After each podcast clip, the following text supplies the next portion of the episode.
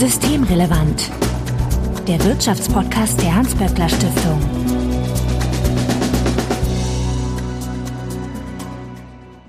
Heute ist Donnerstag, der 9. September 2021. Willkommen zur 71. Ausgabe von Systemrelevant. Daniel, hi, ich grüße dich. Hallo, guten Tag, lieber Marco. Schön wieder dabei sein zu dürfen. Daniel, du bist der wissenschaftliche Direktor des Instituts für Mitbestimmung und Unternehmensführung, auch kurz IMU oder IMO gesprochen. Und du warst tatsächlich, ich habe es auch nochmal extra nachgezählt, seit 19 Folgen nicht mehr hier. Oh, ich hoffe für dich, dass du all die Zeit Urlaub gehabt hast.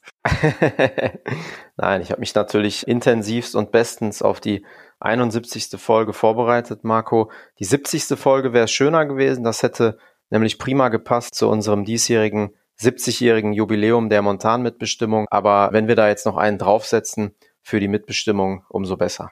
Ich habe auch gesehen, dass ihr ein Mitbestimmungsvideo veröffentlicht habt. Das gibt's dann äh, auf der, unserer Seite zu sehen. Das werden wir in den Show Notes verlinken.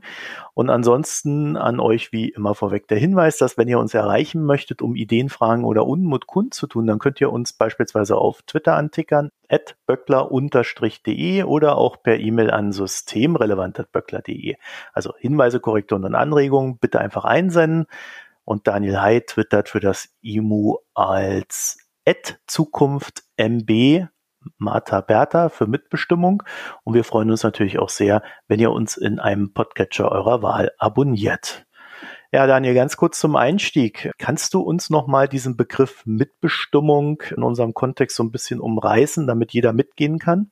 Ja, Mitbestimmung ist letztendlich die Möglichkeit für die Beschäftigten demokratische Teilhabe an Entscheidungen zu haben. Und sie ist für uns zentrale Voraussetzung auch für eine nachhaltige Unternehmensführung. Also ganz praktisch gesprochen die Möglichkeit für Arbeitnehmerinnen und Arbeitnehmer bei insbesondere strategischen Entscheidungen, die im Unternehmen gefällt werden, also wo es einfach um die Zukunftsweichenstellung für ein Unternehmen geht, im Aufsichtsrat des Unternehmens mitwirken und sich einbringen zu können und dort die Sichtweise der Beschäftigten auch einzubringen. Das ist im Wesentlichen die Mitbestimmung, von der, von der wir sprechen, wenn es um Mitbestimmung im Aufsichtsrat geht. Ja, und Mitbestimmung ist ja eigentlich ein tolles Thema. Ne? In einer idealen Welt finden alle zusammen und arbeiten gemeinsam für das Wohl des Unternehmens und profitieren dann ebenso gemeinsam davon. In der Praxis sieht das nicht immer so aus, sage ich mal ganz vorsichtig. Da sehen sich Arbeitgeberinnen und Arbeitgeber durch die Mitbestimmung, Zitat, konfrontiert. das ja. äh, klingt jetzt schon nicht so freudig, äh, das Ganze. Mitsprache oder gar Mitbestimmung wird in dem Sinne dann auch als Problem empfunden und Gesetze entsprechend als lästig. Natürlich ist das nicht bei allen so, das muss man ja dazu sagen und sollte das auch, aber es gibt durchaus Unternehmen, die recht viel dafür tun, Mitbestimmung zu vermeiden. Und einer dieser Wege ist die Societas Europaea, kurz SE. Ja, was, was ist denn mit dieser SE? Wie umgeht man denn mit so einer SE die Mitbestimmung? Das werde ich gleich sofort erklären. Lass mich nur bitte starten mit einem Hinweis, den ich mir an der Stelle auch nicht verkneifen kann. Du hast das Engagement angesprochen vieler Unternehmen, vieler Unternehmer, ganz viel Kraft und Energie rein zu investieren in Mitbestimmungsvermeidung. Also wie kann ich ja, Mitbestimmung in meinem Unternehmen hm, von vornherein ausschließen? Wenn wir all diese Kraftanstrengungen der Unternehmen, wenn wir das nehmen würden und reinstecken würden in eine zukunftsgerichtete Ausrichtung des Unternehmens, nachhaltig mit den Beschäftigten gemeinsam, das wäre klasse. Also ähm, ich sehe hier ein absolutes äh, Missmanagement, äh, was quasi äh, den sinnvollen Einsatz von Energien angeht. Und darüber äh, bitte ich einfach mal nachzudenken. Und gleichzeitig äh, auch eine kleine Anekdote aus einem sehr interessanten Gespräch mit einem Unternehmensboss, äh, der mir äh, zur Mitbestimmung sagte, Herr Hay, ich respektiere die Mitbestimmung, die gibt's aber in meinem Unternehmen nicht. Ja? Ähm, vielleicht äh, zeigt das auch ein bisschen mh, das Problem, denn Lippenbekenntnisse haben wir ganz viele. Mitbestimmung finden viele ganz toll, auch äh, in rein der politischen Landschaft. Also äh, da hören wir ganz viele ja, äh, mutmachende Äußerungen. Wenn es aber ums Eingemachte geht, wo, wo ich gleich dann zu kommen werde, da machen sich dann viele schnell rar. Ja. Also mhm. die SE Societas Europae, Marco, du hast sie angesprochen, ist im Grunde der größte Risikofaktor für die Mitbestimmung, genauso mit den sogenannten ausländischen Rechtsformen. Die SE ist eine Rechtsform äh, europäischen Rechts, die im Jahre 2001 ins Leben gerufen worden ist durch den europäischen Gesetzgeber und seit 2004 gibt es in Deutschland für Kapitalgesellschaften die Möglichkeit, diese Rechtsform anzunehmen. Wir haben prominente Beispiele, die jeder von uns kennt. Nehmen wir die Porsche SE, nehmen wir die MAN SE, nehmen wir die Billfinger SE, E.ON SE, Zalando SE und viele, viele weitere. Vonovia, jetzt mal aus dem Bereich Wohnen gesprochen, Vonovia oder die Deutsche Wohnen SE. Auch im Bereich der Krankenhausgesellschaften hat man äh, Gefallen gefunden an der SE. Und die Frage ist natürlich, warum ist denn diese Rechtsform beliebt? Wir haben dafür in Deutschland seit längerer Zeit eine glasklare Antwort, nämlich es geht um Mitbestimmungsvermeidung. Okay. Also nur Vermeidung. Also ich habe zum Beispiel gelesen, dass äh, wenn man ein, ein, bestehendes Unternehmen hat, äh, wie zum Beispiel VW oder so, und das in eine SE umwandelt, dann ist es nicht so, dass dann plötzlich die ganze Mitbestimmung weg wäre, die vorher existierte, sondern die wird eingefroren, die Mitbestimmung. Ja, ja. richtig. Wir müssen jetzt unterscheiden zwischen den Unternehmen, die damals, als die SE im Jahre 2004 etabliert worden ist durch den deutschen Gesetzgeber und die Unternehmen plötzlich die Möglichkeit bekamen, diese Rechtsform anzunehmen. Das waren dann große international tätige Konzerne, wie zum Beispiel BASF oder auch MAN oder andere. Billfinger zum Beispiel, E.ON, das waren mit die ersten Unternehmen, die diesen Weg in die neue Rechtsform genommen haben. Und seinerzeit war tatsächlich dieser internationale Gedanke, dieser Gedanke mit dieser Rechtsform der internationalen Ausrichtung des Unternehmens dann auch Ausdruck zu verleihen. Ähm, dieser Gedanke hm, hatte etwas für sich, zweifelsohne. Hm, dann ist es einige Jahre recht ruhig geworden um die SE und plötzlich, ja, ich würde mal sagen, um 2007, 2008 rum, ging dann wirklich es Schlag auf Schlag und wir hatten plötzlich gar nicht mehr diese großen, wirklich international tätigen Unternehmen, die den Weg in die SE gegangen sind, sondern größtenteils, ich will sagen, fast ausschließlich kleine und mittelständische Unternehmen.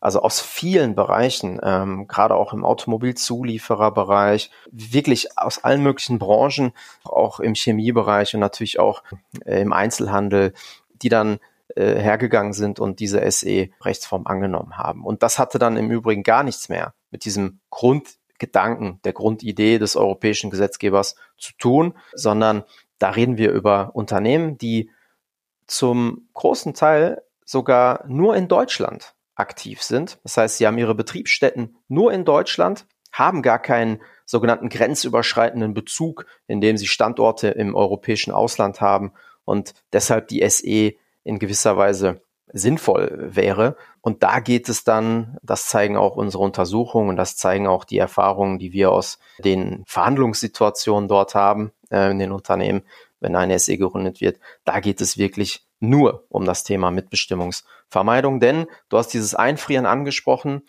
Wenn ein Unternehmen vor Erreichen eines sogenannten Schwellenwerts äh, sich umfirmiert in eine SE, also Schwellenwert für hm, ab ab da dann äh, das Mitbestimmungsgesetz, das deutsche beispielsweise greift, dann wird dieser mitbestimmungslose Zustand eingefroren. Denn die SE als solche ist nicht vom deutschen Mitbestimmungsrecht umfasst. Wenn also ein Unternehmen mit, sagen wir mal, 1700 Beschäftigten sich in eine SE umwandelt, dann später nach der Umwandlung plötzlich die Marke von 2000 Beschäftigten übersteigt, dann gilt das nicht mehr, dann ist das egal. Dann hat das für die Frage Anwendung deutsches Mitbestimmungsrecht ja oder nein gar keine Auswirkungen mehr. Und dieses Unternehmen wird niemals einen paritätisch besetzten Aufsichtsrat, wo die Arbeitnehmer eine echte Mitbestimmungsmöglichkeit haben, bekommen, äh, weil eben dieser, ja, Zustand vorher vielleicht mit einem Drittel beteiligten Aufsichtsrat, der natürlich qualitativ deutlich weniger ist äh, als paritätische Mitbestimmung, eingefroren wurde. Das heißt also, die Unternehmen haben dann, gerade wenn sie gewachsen sind, also wenn es Wachstumsunternehmen waren, haben dann festgestellt, ja, da sollten wir jetzt mal schnell in die SE gehen, wenn wir die Mitbestimmung äh, völlig ausschließen wollen oder wenn wir sie festfrieren wollen. Und äh, haben dann einfach die Unternehmensform gewechselt und sich so dieses, ich sag mal in Anführungszeichen, aus ihrer Sicht äh, des Problems entledigt. Und zwar auch für die komplette Zukunft. Ne? Also da gibt es aus jetziger Sicht auch keinen Weg zurück mehr. So ist es. Die Beratung renommierter Rechtsanwaltskanzleien, Wirtschaftskanzleien, die Unternehmen äh, beraten. Diese Beratung geht in erster Linie äh, dahin, dass sie die SE, die Europäische Aktiengesellschaft, als das Instrument schlechthin anpreisen und verkaufen, ja, für Unternehmen, die Mitbestimmung vermeiden wollen. Das kann man im Übrigen auch überall so nachlesen. Also wer sich da mal den Spaß machen möchte oder mal nachrecherchieren möchte, einfach mal ein bisschen im Internet rumstöbern. Da findet man entsprechende ganz transparente, ganz klare, äh, werbewirksame Auftritte von Wirtschaftskanzleien, die da gar kein Hehl daraus machen, dass die SE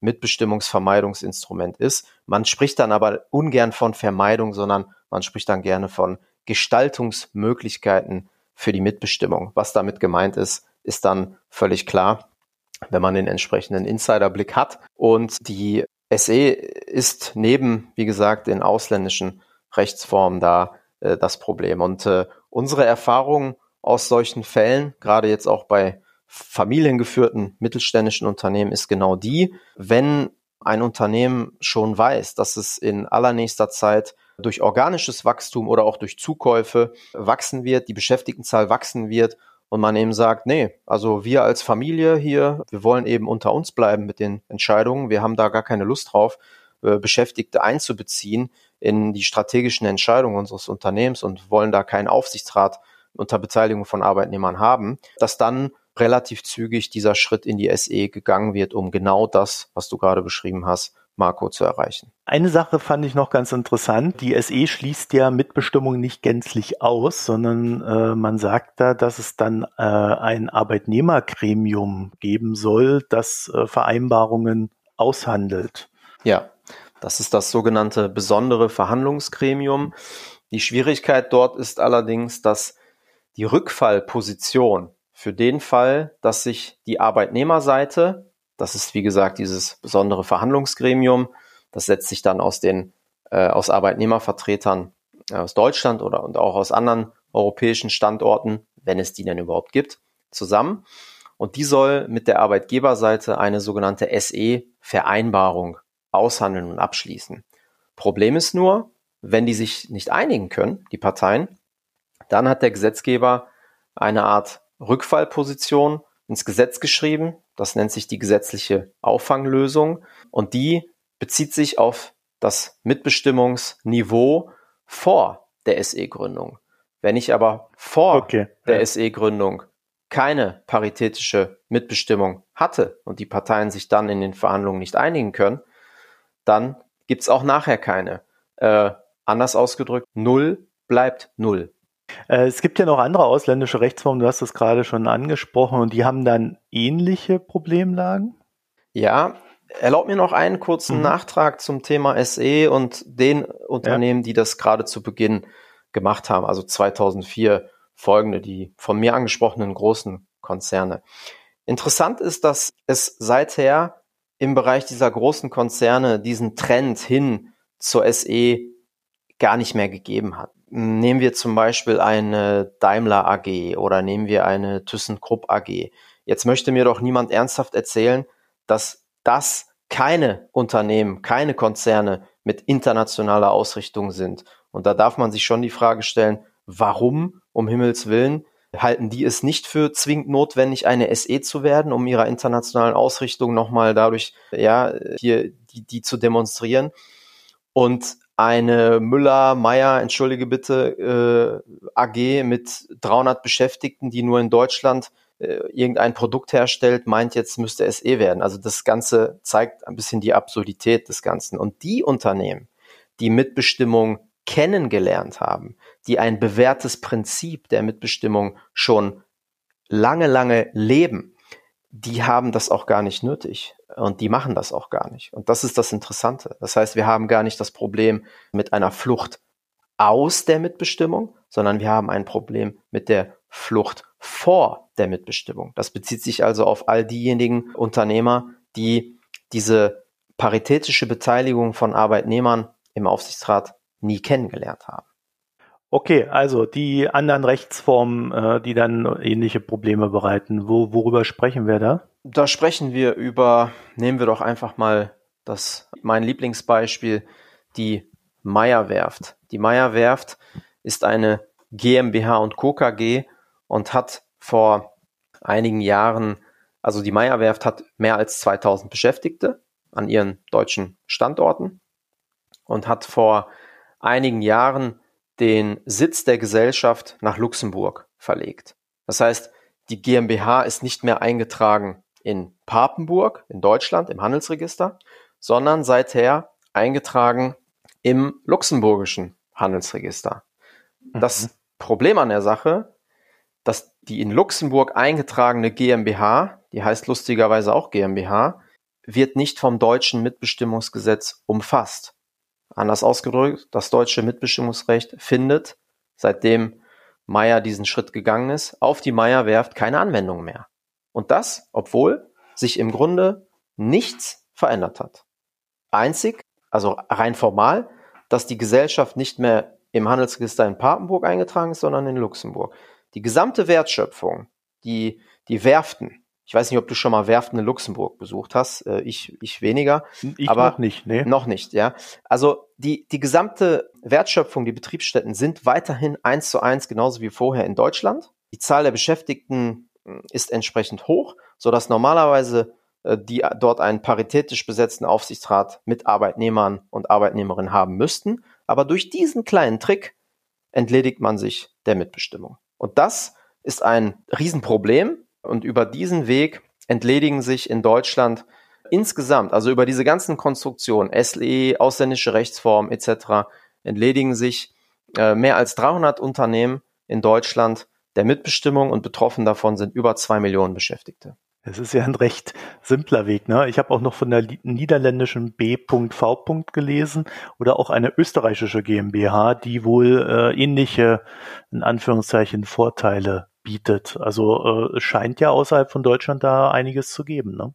Da gibt es einiges. Die beliebtesten Länder in dem Zusammenhang sind Österreich, Luxemburg, die sind ganz vorne dabei. Es gibt auch ähm, entsprechende Konstellationen mit der niederländischen BV. Auch das ist sehr beliebt. Und ja, da gibt es zahlreiche deutsche Unternehmen, die sich dieser Wege bedienen dieser Mittel bedienen. Also ganz besonders problematisch äh, erachten wir das in systemrelevanten äh, Branchen, wie zum Beispiel jetzt auch im Bereich Wohnen, die LEG, die Deutsche Wohn und die Vonovia firmieren alle als SE, haben alle keine Mitbestimmung durch Arbeitnehmer. Genauso auch bei, bei Krankenhausgesellschaften im Bereich der Pflege, aber auch Lieferdienste, zum Beispiel wie Zalando, gehen, gehen solche Wege. Ja, mhm. ich kann noch viele, viele aufzählen, aber so viel Zeit haben wir gar nicht. So intuitiv denkt man ja, naja, wenn etwas in Deutschland stattfindet, dann äh, unterliegt es halt den hiesigen Gesetzen und dann ist die Sache erledigt. Aber es gibt dann wohl die sogenannte Gründungstheorie, der nach äh, Gesellschaften, die nach dem Recht eines anderen EU- oder EWR-Staates wirksam gegründet wurden, in Deutschland in ihrer ausländischen Rechtsform grundsätzlich auch anzuerkennen sind. Also das heißt, das Ganze steht dann tatsächlich auch auf entsprechend gesetzlichen Füßen und ähm, man muss damit leben. Ja, der europäische Gesetzgeber hat uns oder beziehungsweise der europäische Gerichtshof hat uns dann letztendlich auch mit der Stärkung der äh, Niederlassungsfreiheit im europäischen Binnenmarkt hier tatsächlich ein großes Ei ins Nest gelegt und das führt dann dazu, dass Unternehmen beispielsweise ihren rein formalen Handelsregister gerichtlichen Sitz in irgendein Steuerparadies verlegen, obwohl die eigentliche Produktion äh, in dem jeweiligen Land verbleibt und man so Cherrypicking betreiben kann innerhalb von Europas und sich sozialer Standards auch äh, schnell entledigen mhm. kann. Und das kann es am Ende nicht sein. Und von daher ist es auch so, dass die deutschen Gewerkschaften, der DGB und auch der Europäische Gewerkschaftsbund schon seit vielen Jahren vom europäischen Gesetzgeber eine Rahmenrichtlinie fordern für einen Mindestschutz, eine Rahmenrichtlinie im Bereich der Unter Unternehmensmitbestimmung, aber auch im Bereich der Unterrichtung und Anhörung. Ja, wenn es eben gerade, um gerade vor solchen Vorgängen zu schützen, dass eben hier sozusagen nicht ein Wettbewerb äh, mhm. stattfinden kann innerhalb Europas, um, also darum, wer quasi hier die sozialen Mindeststandards am besten abstreift. Ja, Europa klingt ja immer so, als ob man da recht wenig tun können, aber der kann, aber die Bundesregierung ist ja durchaus Teil Europas. Ich habe dann auch sofort an die Franzosen gedacht, die ja da eigentlich auch noch mal äh, eine ganz andere Historie haben, die jetzt gar nicht so dafür spricht, dass sie das alles so mitmachen. Äh, weißt du, wie das zustande kam? Also die SE-Richtlinie hat ja den Zweck gehabt, den europäischen Binnenmarkt zu komplettieren. Man hat ja in der Zeit, man hat ja viele Richtlinien auf den Weg gebracht, in der es genau, genau darum ging. Mhm. Die anderen Länder Europas haben ja gar nicht dieses Massenphänomen der SE. Dieses Massenphänomen haben wir in Deutschland, weil das deutsche Mitbestimmungsgesetz die SE als solche nicht ja, beinhaltet. Da sind bei der Umsetzung ins deutsche Recht Fehler gemacht worden. Da hätte man das deutsche Recht besser, besser schützen können und besser schützen müssen. Ich möchte ein Beispiel nennen.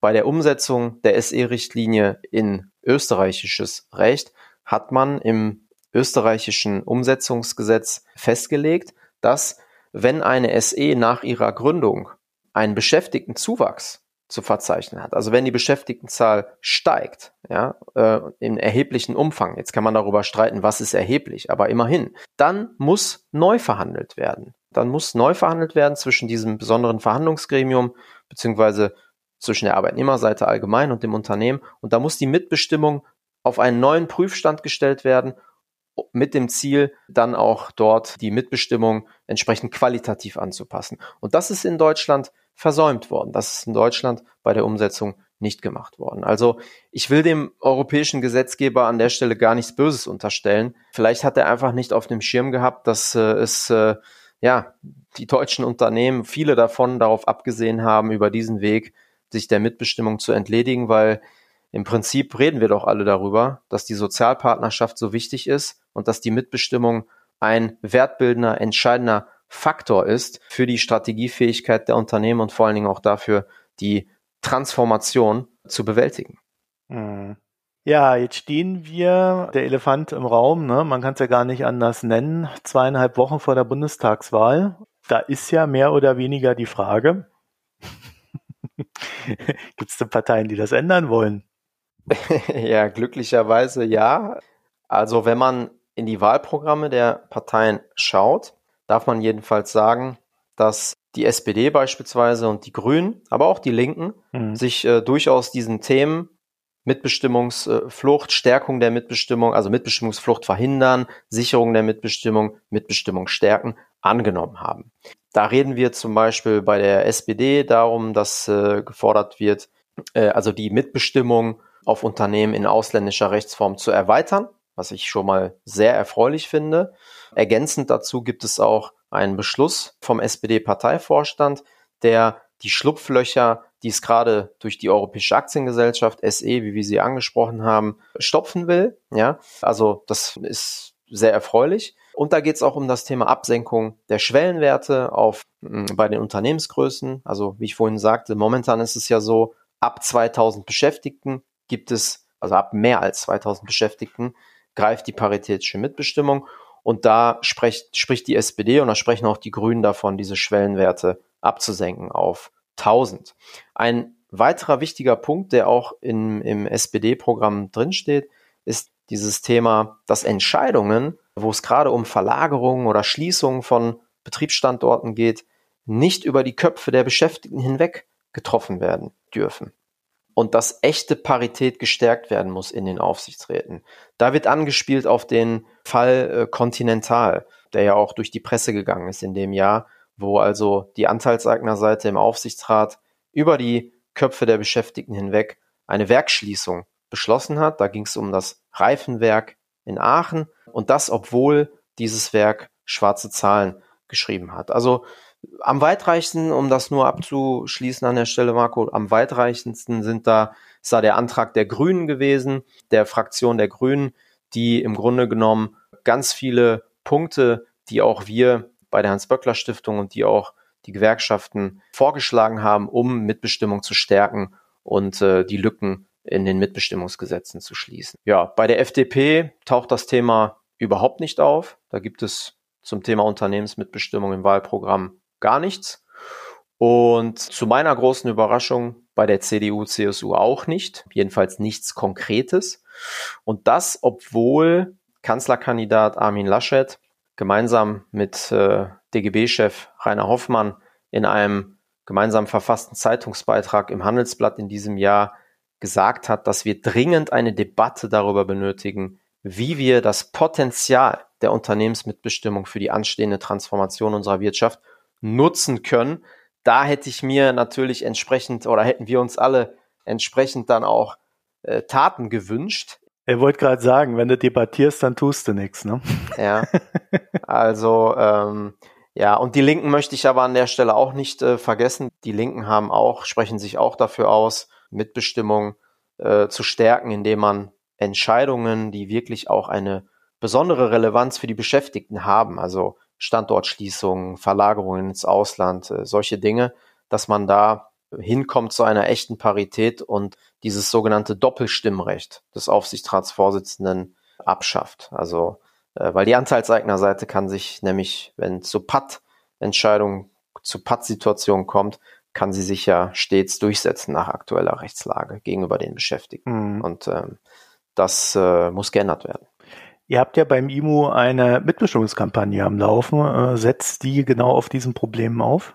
Die setzt genau da auf. Wir haben die Kernforderungen zur Stärkung der Mitbestimmung und vor allen Dingen auch der unternehmerischen Mitbestimmung, die haben wir aufgestellt und die werden vom DGB und von den Mitgliedsgewerkschaften entsprechend auch vorgetragen und unterstützt. Und da geht es erstens um das Thema Mitbestimmung für alle. Das heißt, unabhängig in welcher Rechtsform ein Unternehmen unterwegs ist oder wo dieses Unternehmen tatsächlich seinen formalrechtlichen Sitz hat. Ich äh, nenne wieder das Beispiel Meyerwerft. Ja, es macht einfach keinen Sinn für einen normal denkenden Menschen, dass dieses Unternehmen mitbestimmungsfrei durch die Gegend läuft. Zweitens die Abschaffung des Doppelstimmrechts, jedenfalls bei strategischen Entscheidungen mit erheblichen Auswirkungen für die Beschäftigten. Und damit eben so etwas wie zum Beispiel bei Continental sich niemals äh, wiederholt. Und drittens möchte ich da nennen das Thema Arbeitsdirektorin, Arbeitsdirektor äh, im Unternehmen, dass dieser eben stets vom Vertrauen der Arbeitnehmerseite getragen ist, so wie auch in der Montanmitbestimmung. Der Arbeitsdirektor, die Arbeitsdirektorin hat eine ganz, ganz wichtige Funktion im Unternehmen. Ja, mhm. ähm, ist Teil des Managements, ja, ist Teil des Vorstands, aber hat hier eine ganz besondere Rolle, quasi als Scharnier, wenn man so will, auch für die Balance zwischen Management und Arbeitnehmerseite, um auch die Gesichtspunkte der Arbeitnehmerseite bei anstehenden Entscheidungen gegenüber dem Management auch entsprechend äh, ja, äh, vorzutragen und da die Brücke darzustellen zwischen diesen beiden Bereichen. Letzte Frage äh, wie viel dieser Forderungen, die ihr habt, sind äh, etwas, was man in Deutschland lösen kann und wie viel davon kann man nur über die europäische Schiene lösen? Alle die von mir gerade genannten Forderungen kann man in Deutschland lösen. Okay. Ja, gerade zum Thema ausländische Rechtsform ist es so, ja, dass wir das auch äh, bei uns im IMU auch, auch geprüft haben, auch durch einen hochkarätigen gesellschaftsrechtlichen Professor haben prüfen lassen, inwieweit das auch unionsrechtlich unbedenklich ist. Und das ist der Fall. Wir haben bei uns im Institut die entsprechenden Gesetzesvorschläge erarbeitet. Die liegen auf dem Tisch. Und wenn der Wille beim Gesetzgeber da ist, ja, bei der neuen Bundesregierung, dieses Thema endlich anzupacken, dann haben wir die entsprechenden Möglichkeiten dafür. Also wir haben die Vorarbeit schon gemacht. Ja, wir unterstützen hier den Gesetzgeber sehr gerne und die Bundesregierung Daran soll es, äh, daran soll es nicht scheitern. Aber nochmal, wir müssen wegkommen von diesen Sonntagsreden und Lippenbekenntnissen. Es muss einfach jedem klar sein, dass äh, unsere Wirtschaft äh, eben gerade nur mit demokratischer Beteiligung in Betrieb und Unternehmen erfolgreich ist, nachhaltige Unternehmensführung garantiert ist. Das hat die Krisenbewältigung, die Erfahrungen in Unternehmen, die Mitbestimmung leben, immer wieder gezeigt. Mitbestimmte Unternehmen kommen besser durch Umbruchphasen hindurch. Fortschritt gibt's eben nur mit Mitbestimmung und nicht ohne. Der Wille, der Wille muss, äh, der Wille muss da sein. Das mhm. Thema Mitbestimmung muss, muss, muss ernst genommen werden. Daniel Hai, ich danke dir für das Gespräch. Sehr gerne. Vielen Dank, Marco. Ja, wenn ihr zu diesem Thema noch ein paar Gedanken habt, dann könnt ihr uns diese schicken per E-Mail an systemrelevant.böckler.de oder auch äh, auf Twitter uns antickern, at böckler-de. Hinweise, Korrekturen, Anregungen oder auch sonstige Gedanken, also bitte einfach einsenden. Und Daniel Hai twittert für das IMO als at ZukunftMB, Martha Bertha oder Mitbestimmung. Und wir freuen uns natürlich sehr, wenn ihr uns in einem Podcatcher eurer Wahl abonniert. Vielen Dank fürs Zuhören. Bis nächste Woche. Tschüss. Tschüss. Das war Systemrelevant, der Wirtschaftspodcast der Hans-Böckler Stiftung.